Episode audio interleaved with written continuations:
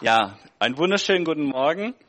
Vielen Dank für die Einladung, Markus, Asima, dass ich heute hier sein darf. Ähm, es ist jetzt das dritte Mal, zweimal, das zweite Mal zum Predigen und das allererste Mal waren wir als Familie so zu Besuch. Das war aber schon bestimmt drei Jahre, fast drei Jahre jetzt her, genau. Dann kam ja Corona und dann war ja vieles auch anders. Ähm,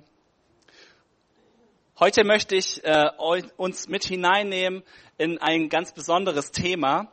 Und zwar geht es um einen Mann aus der Bibel mit dem Namen Gideon. Ähm, zum Einstieg ähm, vielleicht noch zu mir und meiner Familie ganz kurz. Ähm, ich komme aus Deutschland. Äh, meine Mama ist Polin, mein Vater ist gebürtiger Schwabe, ist da auch aufgewachsen. Und meine Frau äh, stammt aus Italien, aber ihre Mama ist aus Ecuador, ihr Papa ist aus äh, Italien und unsere Kinder sind alle hier geboren. Ähm, aber wie ihr seht, das ist eine ganz bunte kulturelle Mischung, die wir da mitbringen. Und ähm, ich finde es sehr interessant, so, äh, so Klischees, die es über andere Kulturen gibt, immer wieder mal nachzulesen und so, so Stereotypen, die es da gibt. Also wenn ich zum Beispiel die Italiener nehme, ja, die essen sehr gern. Es gibt äh, ganz häufig Pizza und Pasta und ähm, ja, sie sind leidenschaftlich, sie sind häufig draußen, das Wetter ist schön. Ähm, man mag die Italiener einfach so. Ne? Jeder macht auch gern Urlaub dort. Und äh, es war interessant, als meine Frau und ich uns kennengelernt haben und ich das erste Mal dann bei der Schwiegerfamilie zu Besuch war. Da sagte meine Frau schon, bereite dich darauf vor, wenn wir beim Abendessen sind, dann äh, geht es nicht darum, dass jeder so über sich spricht und äh, seine Meinung irgendwie weitergibt, sondern gerade wenn es um Entscheidungen geht, die wir zum Beispiel als Ehepaar treffen wollten, dann darf jeder seine Meinung dazu sagen. Und dann wird quasi gemeinschaftlich entschieden und nicht ihr entscheidet und kommuniziert diese Entscheidung, sondern jeder ist an diesem Prozess beteiligt. Und das war eine Riesenumstellung für mich, äh, weil von zu Hause äh, in Deutschland war ich es ja eben gewohnt, wir sind erzogen, selbstständig zu sein, mit 16 aus dem Haus am besten äh, rauszugehen. Und da ist es eine Errungenschaft der Eltern, wenn die Kinder selbstständig sind, ihr eigenes Geld verdienen und dann draußen sind aus dem Haus. Das ist in Italien nicht so. Und das war für mich erstmal eine Umstellung. Aber wir haben das dann gut hingekriegt, gut gemeistert. Ähm, und äh, ich habe auch viele Sachen ganz neu schätzen gelernt, die wir so aus der eigenen Familie natürlich aufgrund der kulturellen Gegebenheiten so nicht mitbekommen haben. Also der Zusammenhalt in der Familie ist deutlich stärker. Ja, man wohnt äh, viel näher in der Regel zusammen. Ähm, man stützt sich in verschiedenen Situationen ähm, auf unterschiedliche Art und Weise. Wenn meine Schwiegermutter zum Besuch kommt, dann bleibt sie meistens mehrere Wochen und nicht nur ein Wochenende. Auch das ist anders. Aber wir haben uns da gut arrangiert, ja. Genau, aber so hat so hat jedes äh, äh, äh, jedes Land hat positive und negative Stereotypen. Ähm, ich weiß nicht, wenn ihr jeder von euch kennt Beispiele, äh, Japaner zum Beispiel, wenn man die irgendwo in einer Touristenstadt sieht, dann haben die immer eine Kamera dabei. so, aber er, der Bruder, ich weiß deinen Namen gar nicht, ehrlich gesagt. Markus, genau. Ich kenne nur seinen Bruder Matthias. genau. Also wie Markus äh, mit seiner Kamera, so sieht man häufig auch die Japaner dann äh, immer mit einer Kamera äh, rumlaufen. Oder die Franzosen, ja, man äh, ein, äh, ein typisches Bild von einem Franzose ist so mit einem Baguette unterm Arm und eine Baskenmütze und, äh, und das kommt ja auch nicht von ungefähr. Aber ihr merkt schon, verschiedene Kulturen bringen verschiedene Stereotypen mit sich, positive und auch negative.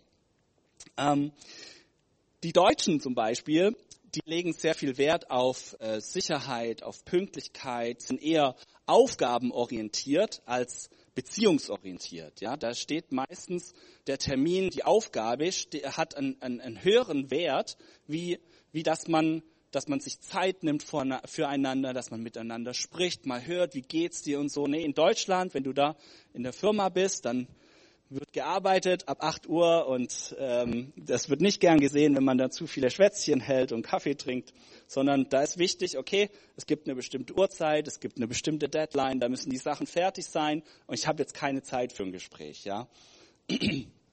Und das hat Vorteile, natürlich auch, ganz klar. Also äh, ich will das gar nicht schlecht reden, sondern ähm, äh, einfach darauf hinweisen, es gibt viele unterschiedliche Dinge. Ähm, jetzt gibt es aber zum Beispiel eine Sache bei den Deutschen. Ich weiß nicht, ob ihr diesen Begriff schon mal gehört habt. Die sogenannte German Angst. Ich weiß nicht, ob ihr das kennt. Ein Begriff, der hauptsächlich nach dem Zweiten Weltkrieg entstanden ist und ähm, hauptsächlich andere Länder über die Deutschen denken dass wir Deutschen sehr angstverhaftet sind. Also so in unseren Entscheidungen, in der Herangehensweise, in unserer Politik, in unserer Außenpolitik.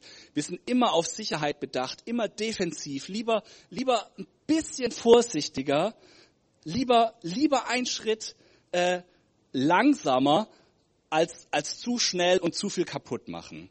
Ähm, bei meinen Kindern, ich merke das ja selber auch, wenn ich, wenn die hier rumspringen und jetzt zum Beispiel draußen auf dem, auf dem Gerüst rumklettern und so, ich sag auch, hey, pass auf, äh, du musst dich hier festhalten, sonst müssen wir noch ins Krankenhaus fahren heute. Und ihr kennt das selber aus verschiedenen Situationen. Ähm, wo man einfach merkt, hey, ja, wir sind äh, so ein Stück weit auch geprägt, ja, das ist uns wichtig. Ähm, Sicherheitsdenken, versichert sein, versicher, äh, die richtige Versicherung zu haben, all das, das, das wurde äh, nach dieser Zeit besonders stark geprägt, weil äh, nach der NS-Zeit ähm, war es so, dass natürlich auch in der Bevölkerung die Angst da war, dass die Alliierten sich auch an der Bevölkerung natürlich rächen konnten für das, was die Soldaten den Juden und anderen Volksgruppen und äh, benachteiligten Gruppen angetan haben. Und ähm, diese Zeit, die war so prägend, das hat sich bei uns verhaftet in unserer Mentalität, in dem, wie wir als Deutsche unterwegs sind. Und das hörte ja nicht damit auf. Dann gab es den Kalten Krieg, ähm, dann gab es die RAF, denn der Angst vor Terror, Angst vor Atomkrieg. Ja, da gab es immer wieder so Elemente in unserer Geschichte, wo wir als als Deutsche ähm, immer wieder in dieses Muster reingekommen sind. Ja, ähm, ein kleiner Nebensatz äh, am Rande. Äh, das ausverkaufte Klopapier zum Beispiel ist ein Klassiker dafür. Gab es nur in Deutschland, ja? Oder jetzt das Öl. Also ihr merkt, da steckt was bei uns drin, in, in, in uns Deutschen, das ist gar nicht so ohne. Und um diese Angst soll es heute gehen. Äh, es geht darum, dass wir Angst, das ja ein Teil von uns allen ist, ja, also das ist jetzt nicht nur auf Deutsche bezogen. Angst empfindet jeder Mensch als Gefühl, das ist ganz klar. Aber die Angst hat ein ganz, ganz weites Spektrum von relativ harmlos, Prüfungsangst, ähm, ja, Angst, dass ich vielleicht äh, nicht morgen das richtige Essen zu essen bekomme auf den Tisch von meiner Frau, ähm, bis hin zu Zuständen, die, die dich so äh, äh in deiner Wahrnehmung und in deiner, in deinen Handlungen äh, beeinflussen und beeinträchtigen, ja, dass du, dass du ohne fremde Hilfe da gar nicht mehr rauskommst. Und wir wollen uns die Geschichte, die Berufung von Gideon heute anschauen. Denn in der Bibel merken wir, dass Gott immer wieder Menschen beruft, die selber eigentlich, äh, ja, die gelähmt sind von ihrer Angst. Die äh, Mose, der sich selber zum Beispiel nicht äh, für, für talentiert, für kompetent genug hält. Ihm muss Gott immer wieder zusprechen, doch, ich schaff da, du schaffst das, ich stell dir jemanden beiseite, der wird für dich reden. Ein Josua, der immer wieder be, äh, be, ermutigt werden muss, ja, sei mutig und stark. Ähm, so gibt es ganz, ganz viele Beispiele in der Bibel, wo wir merken, da gibt es Menschen, die haben Angst und diese Angst lähmt sie, aber Gott steht ihnen bei, diese Angst zu überwinden. Er hilft ihnen dabei. Und wir möchten uns da ein Stück mit rein, äh, wir möchten äh, anhand von Gideon da ein Stück reingehen heute. Äh, Gideon, dieser Name bedeutet eigentlich Zertrümmerer oder Baumfäller. Also in dem Namen steckt eigentlich schon eine gewisse Eigenschaft, die dieser Mann mitbringen muss, aber der fühlt sich gar nicht so danach. Er sieht sich selber gar nicht so. Ich weiß nicht, ob ihr den, den Wrestler ähm, Dwayne The Rock Johnson, ob ihr von dem schon mal gehört habt, ja. Es gibt ja in den USA diese Wrestling-Szene, ja, wo man dann kämpft und so und der, er macht auch Filme und das ist halt, das ist, das ist so ein Schrank von Mann, ja. Wenn man dem begegnet, dann geht man automatisch aus dem Weg. Ähm, so, so wird Gideon hier eigentlich beschrieben. Gideon, der Baumfäller, der Zertrümmerer, jemand, der wirklich äh, was mitbringt als Paket. Ähm, und er, äh, ist ein Mann, der zur Zeit der Richter in Israel gelebt hat. Richter, Richterin, das ist ein Amt in Israel, zu dem nicht nur einerseits die Rechtsprechung gehört hat, sondern auch die militärische Führung.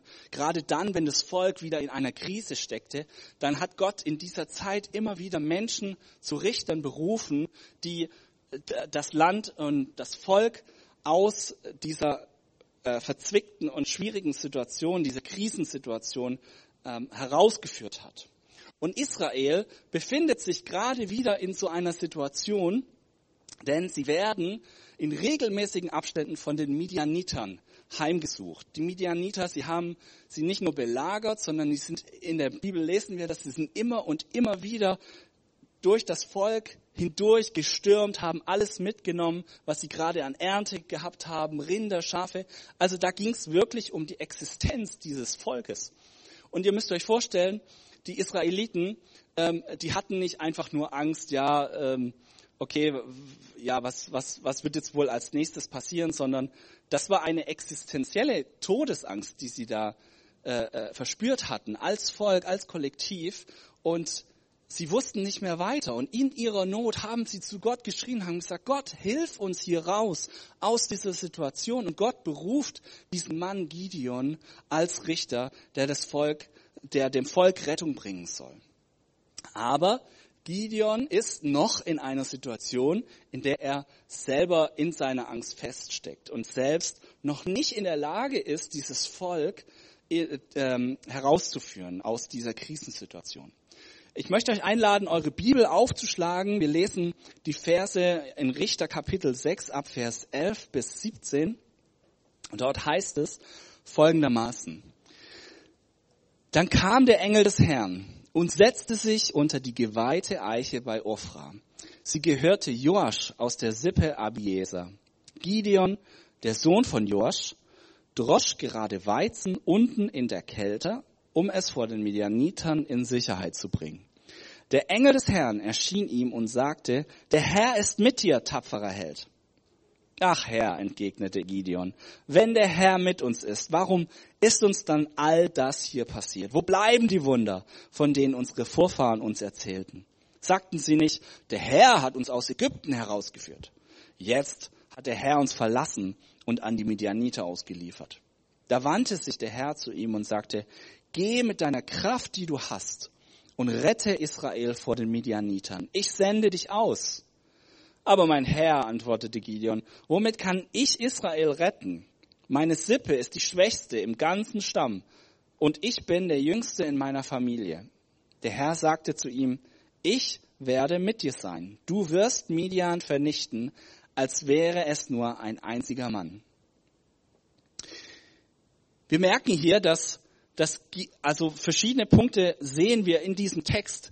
Und der erste ist, dass, dass Gideon gelähmt ist von seiner Angst, dass die Angst, die er vor den Midianitern hatte, sein Handeln bestimmt.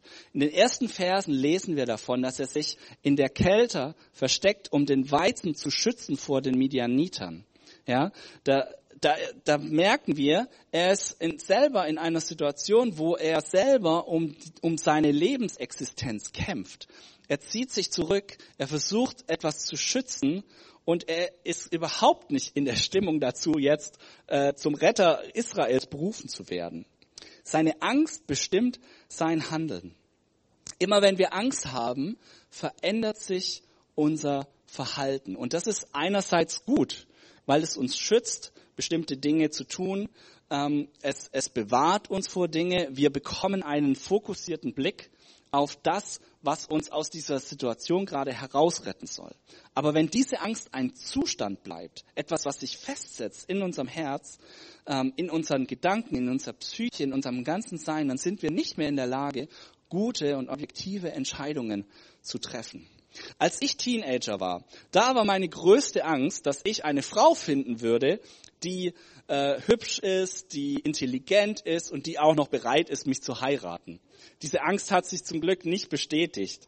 Aber das war eine Phase meines Lebens, wo ich nur auf das, dieses eine fokussiert war und, und es sich nichts mehr anderes äh, darum gedreht hat. Und ähm, ja, was passiert ist, man begibt sich natürlich auf die Suche und äh, hält Ausschau, geht zu einer Jugendfreizeit oder im Gottesdienst, ähm, schaut so ein bisschen hin und her, wer könnte denn zu mir passen.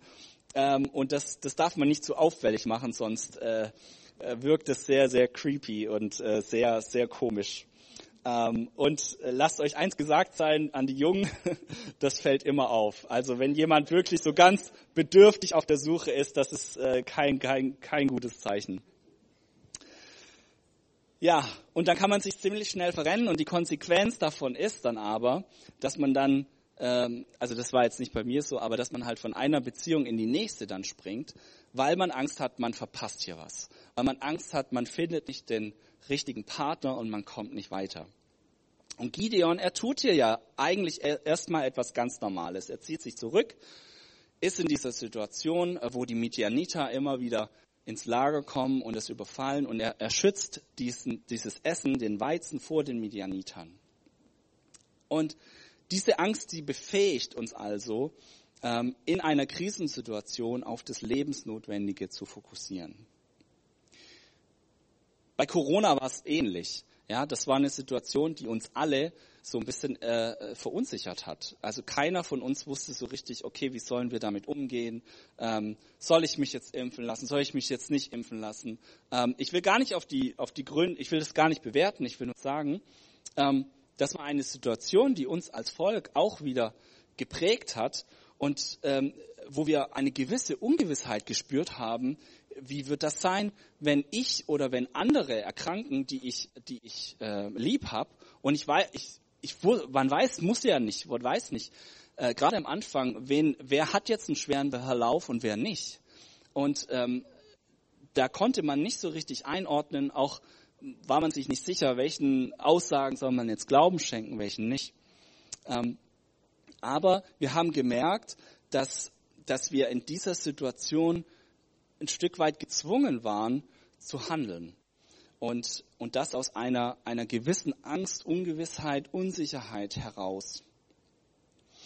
Das Zweite, was wir in dem Text sehen, ist, dass Gott diesem Gideon begegnet und ihn ermutigt. Das Erste, was Gott tut, ist, dass er Gideon persönlich begegnet. Ich weiß nicht, ob du das kennst, wenn du selber eine schwierige Situation durchlebt hast und du triffst dich mit jemandem, der dasselbe erlebt hat, dann brauchst du eigentlich gar nicht viele Worte.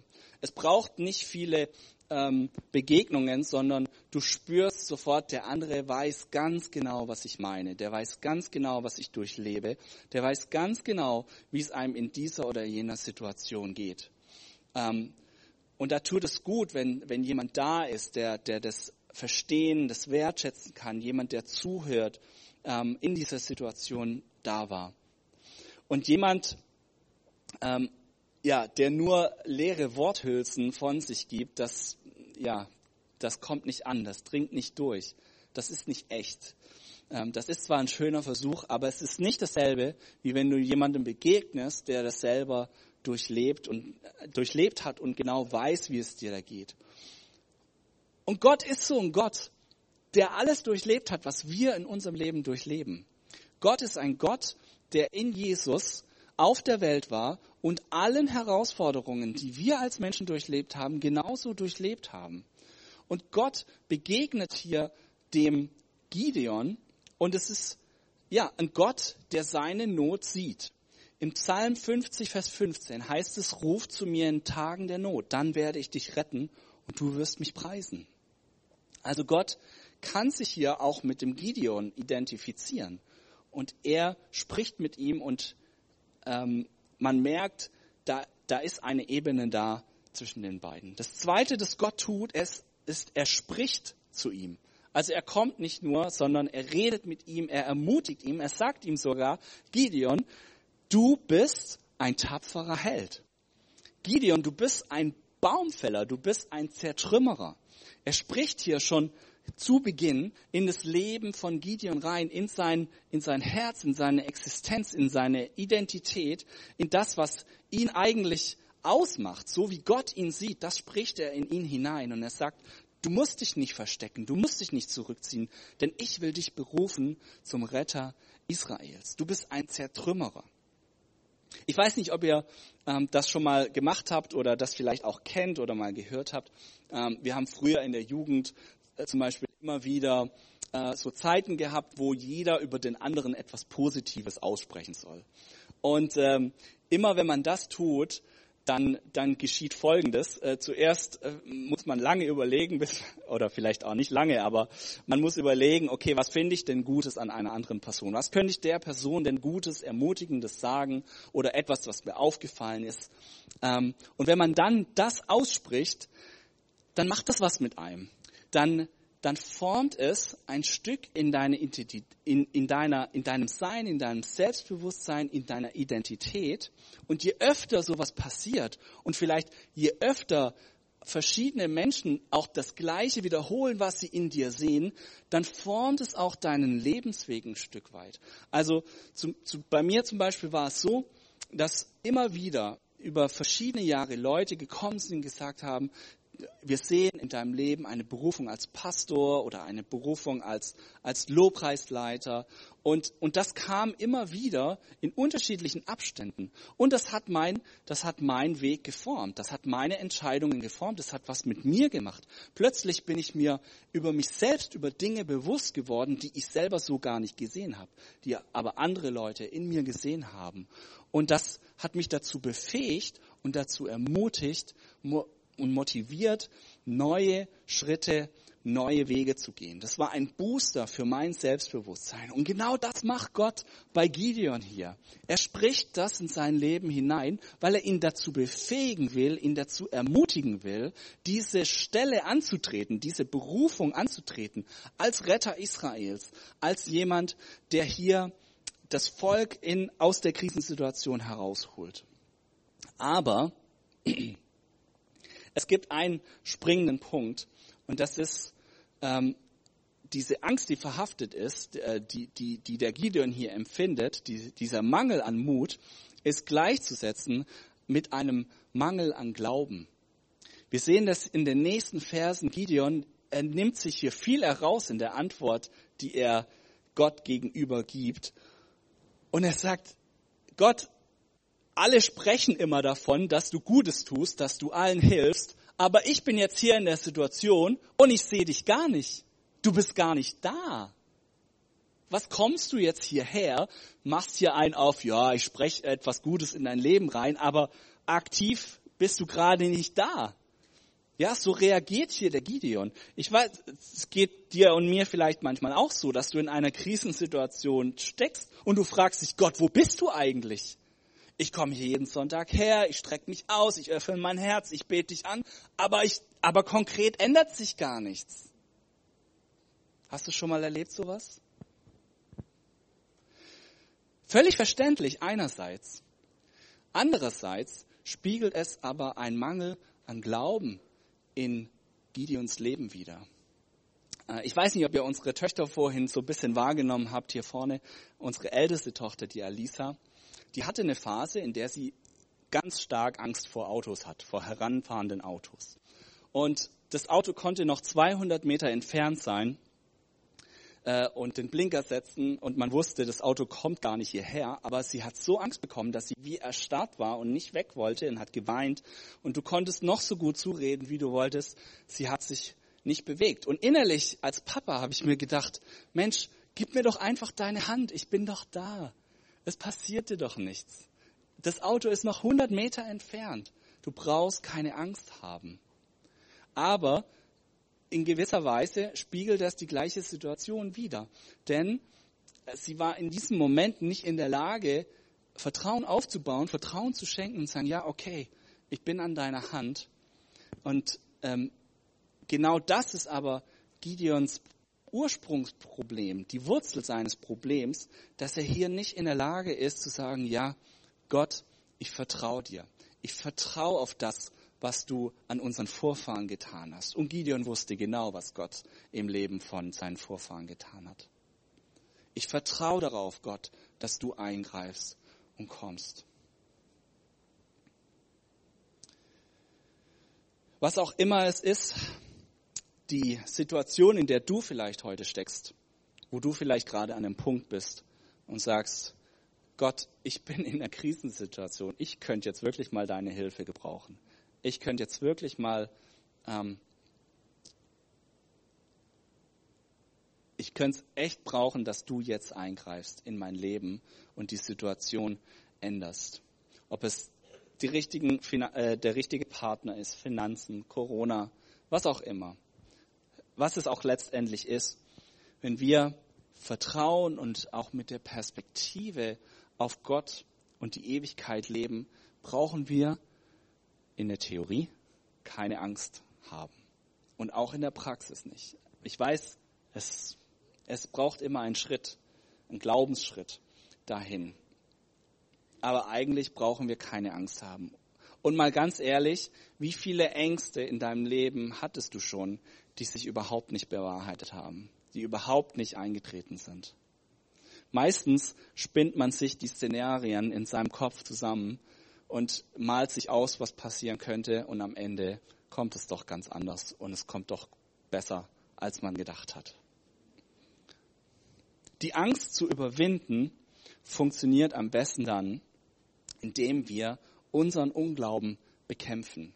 Mit dem Wort Gottes, indem wir über Gottes Wort meditieren. Wenn du zum Beispiel Angst davor hast, alt zu werden, alleine alt zu werden, dann bekämpft deinen Unglauben mit dem Versprechen aus Jesaja 46, Vers 4, wo es heißt, auch bis in euer Alter bin ich derselbe und ich will euch tragen, bis ihr grau werdet. Ich habe es getan, ich will heben und tragen und erretten. Wenn du Angst vor einer Konfrontation hast mit einer Person oder mit einer Situation, bekämpft deinen Unglauben mit dem Versprechen, ist Gott für uns, wer will gegen uns sein? Römer 8, 31. Wenn du Angst vor Entscheidungen hast, die du für die Zukunft treffen musst, bekämpf deinen Unglauben mit dem Versprechen, ich will dich unterweisen und dir den Weg zeigen, den du gehen sollst. Ich will dich mit meinen Augen leiten. Psalm 32, Vers 8. Und die Sache ist, die Sache ist nicht die, dass du heute rausgehst und diese drei Verse mitnimmst. Ja, das ist auch gut. Aber die Sache ist die, dass wenn etwas mehr und mehr Raum in unserem Leben gewinnt, wird, werden andere Dinge verdrängt. Und wenn das Wort Gottes, wenn solche Verse immer mehr Raum in unserem Leben gewinnen, dann tritt die Angst in den Hintergrund und der Glaube ähm, an Gott, das Vertrauen an Gott wächst Stück für Stück. Es ist wie wenn du eine Entscheidung triffst, zum Beispiel mehr Sport zu machen. Dein Körper verändert sich nicht von heute auf morgen, sondern es ist ein Weg dorthin, bis sich dein Körper an das Neue anpasst. Und genau das möchte Gott, dass, es, dass du diese Angst, die vielleicht in deinem Leben sich festgesetzt hat, dass sie verdrängt wird durch das Wort Gottes, durch etwas Gutes aus seinem Wort, das in das mehr und mehr Raum einnimmt. Denn Gott beruft dich, um zu überwinden. Er spricht das auch in das Leben von Gideon hinein. Er sagt, geh mit der Kraft, die du hast, und rette Israel vor den Midianitern. Ich sende dich aus, ich Gott. Die Grundlage ist die eben, dass Gott jeden von uns beruft, um zu überwinden. Wir sehen das an, an verschiedenen Stellen in der Bibel, dass wir zu Überwindern werden sollen. Fast so wie vom Angstinator zum Terminator. Jemand, der die Angst zerschmettert, zertrümmert, kaputt macht, wegnimmt, äh, ja, wegschickt. Du bist gesendet, ein Überwinder zu sein. Und du sollst diese Angst überwinden, ja, indem du, indem du einerseits das Wort Gottes in dir kultivierst und es immer mehr Raum einnimmt. Es kann aber auch heißen, dass du durch eine Situation, durch eine Situation, äh, die schwierig ist, mit Gott hindurchgehst. Im Psalm 23 zum Beispiel heißt es, ähm, selbst wenn ich durch ein finsteres Tal gehen muss, wo Todesschatten mich umgeben, also eine Situation, in der es eigentlich ja um deine, um dein Leben geht, um, um, um deine Existenz, fürchte ich mich nicht vor Unglück, denn du, Herr, bist bei mir. Dein Stock und dein Hirtenstab geben mir Trost. Also wir sehen hier zum Beispiel an der Stelle, dass dass Gott nicht einfach nur deine Angst wegnimmt und sagt, so, ich berufe dich zum Überwinder, jetzt geht's weiter und alles ist gut und du liest ein paar Bibelverse. Nein, manchmal kann es auch bedeuten, dass wir mit Gott gemeinsam durch eine Krisensituation hindurchgehen und er uns zusagt, ich bin bei dir. Und du wirst diese Angst überwinden, indem du dich der Angst stellst und durch diese Situation hindurchgehst. Gott hat dich berufen, um zu überwinden. Ich möchte zu meinem letzten Punkt kommen und auch schon mal das Lobpreisteam bitten, nach vorne zu kommen. Ähm, das ist der letzte Punkt. Gott begleitet dich durch die Angst. Ähm, unsere älteste Tochter, sie hat ach, vor noch nicht ganz so langer Zeit immer wieder ist sie nachts aufgewacht, hatte Albträume und dann sagte sie was, ja, ich sehe hier einen Geist in, in meinem Zimmer und wir haben natürlich als Eltern uns überlegt, was können wir tun. Ähm, wir haben mit ihr gebetet, wir haben uns verschiedene Dinge überlegt. Ähm, aber schlussendlich gibt es eigentlich nur zwei Dinge, die, oder eigentlich nur eine Sache, die ein Kind tatsächlich braucht. Denn rational kann ein Kind das, was die Eltern versuchen zu vermitteln, meistens gar nicht so richtig erfassen, sondern was Kinder eigentlich brauchen, ist die Nähe der Eltern. Ja, sie hat sich natürlich immer gewünscht, schlaf bei mir, dann geht's mir gut. Und dann hat sie auch gut geschlafen, ja. Ähm, aber wir konnten, wir konnten und wollten natürlich auch nicht dann jedes Mal bei ihr im Zimmer schlafen und wollten auch nicht ähm, das, äh, das äh, ja, kultivieren, äh, dass sie dann abhängig davon wird obwohl das eigentlich eine gute Sache ist. Aber wir haben uns dann Folgendes überlegt. Wir haben gesagt, naja, wir könnten doch einfach ein Nachtlicht besorgen. Ein Licht, das ihr in der Nacht Sicherheit gibt und die Dunkelheit, die sie vielleicht verspürt, ähm, durch das Licht ersetzt wird. Und ich habe hier dieses Nachtlicht mal mitgebracht. Das ist äh, Snoopy und der Snoopy, genau, der ist total, ich nehme den auch manchmal zum Schlafen. Nein, Spaß. Ähm, Snoopy ist total cool, weil Snoopy, den kann man an- und ausmachen. Ähm, man kann zum Beispiel die Farbe ändern. Ich zeige euch das mal. Blau, ja, je nach Tageszeit. Aber Snoopy kann zum Beispiel auch, ähm, ich versuche das mal, genau, ähm, Snoopy kann heller und dunkler werden. Das heißt, Licht kann zunehmen und Licht kann abnehmen. Und das ist für mich ein total starkes Bild für das, was Jesus eigentlich in unserem Leben auch tut. Ganz am Anfang, wenn wir Jesus gar nicht kennen Gott in unser Leben einladen, dann ist es so, wie wenn wir ein Snoopy anschalten. Licht tritt in unser Leben. Wir treten aus der Finsternis ins Licht, wenn wir Jesus in unser Leben einladen und sagen, du bist der Herr in meinem Leben. Und dann fühlt es sich manchmal so an, als sei Gott weit weg und das Licht ist sehr, sehr klein. Ähm, es spendet nicht so viel Wärme, es macht nicht so viel hell und manchmal ist es das, das Licht richtig hell und stark. Aber es ist etwas, das uns durch die Finsternis, durch die Nacht begleitet. Und das möchte Jesus in unserem Leben tun. Er möchte mit uns gehen. Er möchte mit uns durch die Angst gehen. Er möchte uns Licht und Wärme spenden, uns Sicherheit spenden. Und er ist derjenige, der in unserem Leben diesen Raum einnehmen darf. Und ich möchte dich einladen, vielleicht können wir einmal gemeinsam aufstehen. Und ähm, vielleicht können wir einfach einen Schritt gehen und mal unsere Hand auf unser Herz legen. Und du hast vielleicht eine eine Angst, die dich schon länger ähm, lähmt oder, oder dich, dich beschäftigt oder etwas, das dir Sorgen bereitet, dann lass uns doch jetzt einen Moment nehmen und das einfach vor Gott bringen und Gott sagen, Gott, ich, ich bete, dass, dass du mit mir durch diese Angst gehst. Ich bete, dass dein Wort mehr und mehr Raum in meinem Leben einnimmt, dass Angst in den Hintergrund drückt, dass dein Licht die Finsternis, die durch diese Angst entsteht, ja, dass, dass dieses Licht diese Finsternis vertreibt. Vater, ich danke dir für jeden Einzelnen heute Morgen. Ich danke dir für jeden, der da ist. Ich danke dir, dass du unsere Ängste kennst und dass du uns helfen möchtest, diese Angst zu überwinden. Dass du uns dazu berufen hast, Überwinder zu sein. Du hast deinen Jüngern gesagt in Johannes Kapitel 16, in der Welt habt ihr Angst, aber seid getrost, ich habe die Angst überwunden. Das heißt, wir dürfen und können mit dir diese Angst überwinden. Und wir wollen dir jetzt heute Morgen alles bringen, was uns gefangen hält durch äh, in ja, was, was uns, was uns lähmen möchte, die Ängste, die, die in unserem Kopf herumschwirren.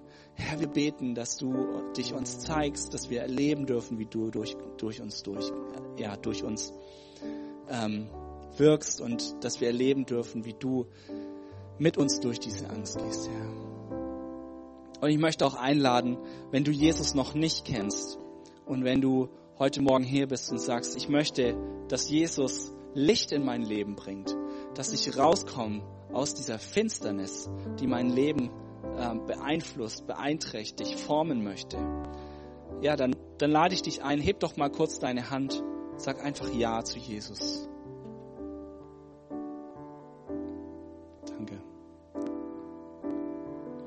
möchte auch für dich beten und ähm, möchte ich einladen, nach dem Gottesdienst einfach auf eine Person zuzugehen und ähm, jemanden vom Team anzusprechen. Gott, ich danke dir für jeden Einzelnen, der sich gemeldet hat heute. Danke, dass du der Herr und Retter in unserem Leben sein möchtest. Herr, wir legen alles ab, was uns hindert, bei dir zu sein. Wir legen unsere Schuld und Sünde vor dich hin und sagen, Gott, vergib du mir. Komm in mein Leben, bring du Licht in meine Finsternis und sei du der Herr und Retter meines Lebens. Amen.